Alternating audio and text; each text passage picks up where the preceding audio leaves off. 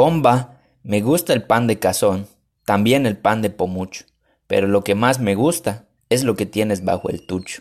Bomba.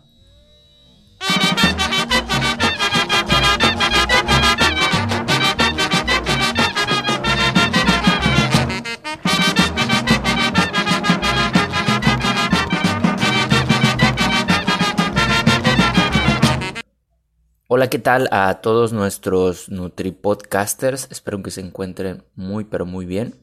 Y bienvenidos a este nuevo episodio del podcast El NutriYuca, donde hoy vamos a hablar sobre un tema bastante interesante que es sobre por qué el frijol con puerco no es fitness. Y esto se me ocurrió debido a que usualmente cuando vamos a iniciar un plan de alimentación o vamos a iniciar una dieta o simplemente con la palabra dieta asociamos todo esto con alimentos como el atún con ensalada, como la pechuga de pollo a la plancha con más ensalada, con alimentos light, pero nunca lo asociamos como por ejemplo un platillo regional yucateco como lo es el frijol con puerco, ¿no? Porque eh, tenemos la creencia o se tiene la creencia de que el frijol con puerco es el que te hace aumentar de peso, ¿no? O que la cochinita también te hace aumentar de peso. Y esto no es así. Bien nosotros podemos incluir este tipo de platillos en nuestro plan de alimentación, ya sea para bajar grasa corporal o para aumentar masa muscular, y te aseguro que vas a seguir viendo resultados. No hay un alimento que por sí solo te haga perder peso o aumentar masa muscular. Entonces, eh, teniendo en cuenta este platillo, vamos a utilizar nuestra guía, el, el plato del bien comer, y vamos a desglosar poco a poco y vamos a notar también que es un alimento sumamente completo. Si nos vamos por los ingredientes principales del frijol con puerco, el frijol es una leguminosa. El puerco es un tipo de alimento de origen animal que es alto en proteína. A este frijol lo acompañamos con rábano, con cilantro, con algo de cebolla, con tomate y estas son nuestras verduras, no son las que más se consumen en la región. Entonces ahí están nuestros vegetales, nuestra fuente de fibra, de vitaminas y también de minerales.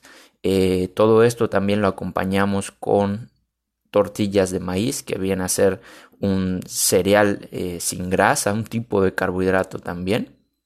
Que aquí quiero tocar un punto muy importante, ¿no? Que también tenemos que tener la moderación en cuanto a la cantidad de tortillas de maíz que nosotros estamos consumiendo porque eh, es muy fácil si la comida está muy muy pero muy rica te puedes comer bastantes piezas de tortillas de maíz entonces es mejor que puedas sacar la porción que te corresponde y no estar picando a cada rato ¿no? en, en, en esta cuestión de las tortillas de maíz.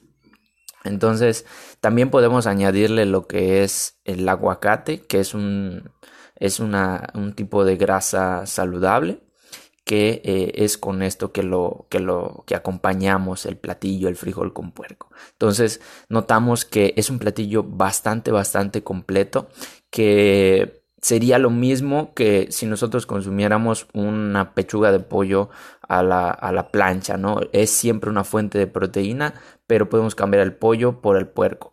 Si nos tocaba, no sé, agregarle chícharos o agregarle frijol, bueno, pues ya lo tenemos en el, en el, en, en este platillo, en el frijol con puerco. Si necesitamos vegetales, si necesitamos ensalada, lo podemos cambiar por el rábano, el cilantro y la cebolla que contiene, con la que se acompaña este platillo.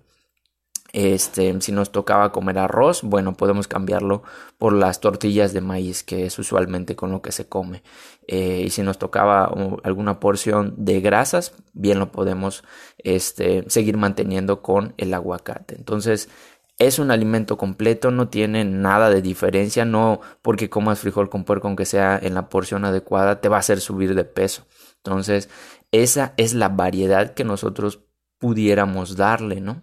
Entonces, en conclusión, podríamos decir que si eres yucateco, estás en un plan para pérdida de grasa corporal o aumento de masa muscular y te gusta este platillo, puedes consumirlo, puede estar dentro de tu plan y aún así te va a ayudar a conseguir tus objetivos.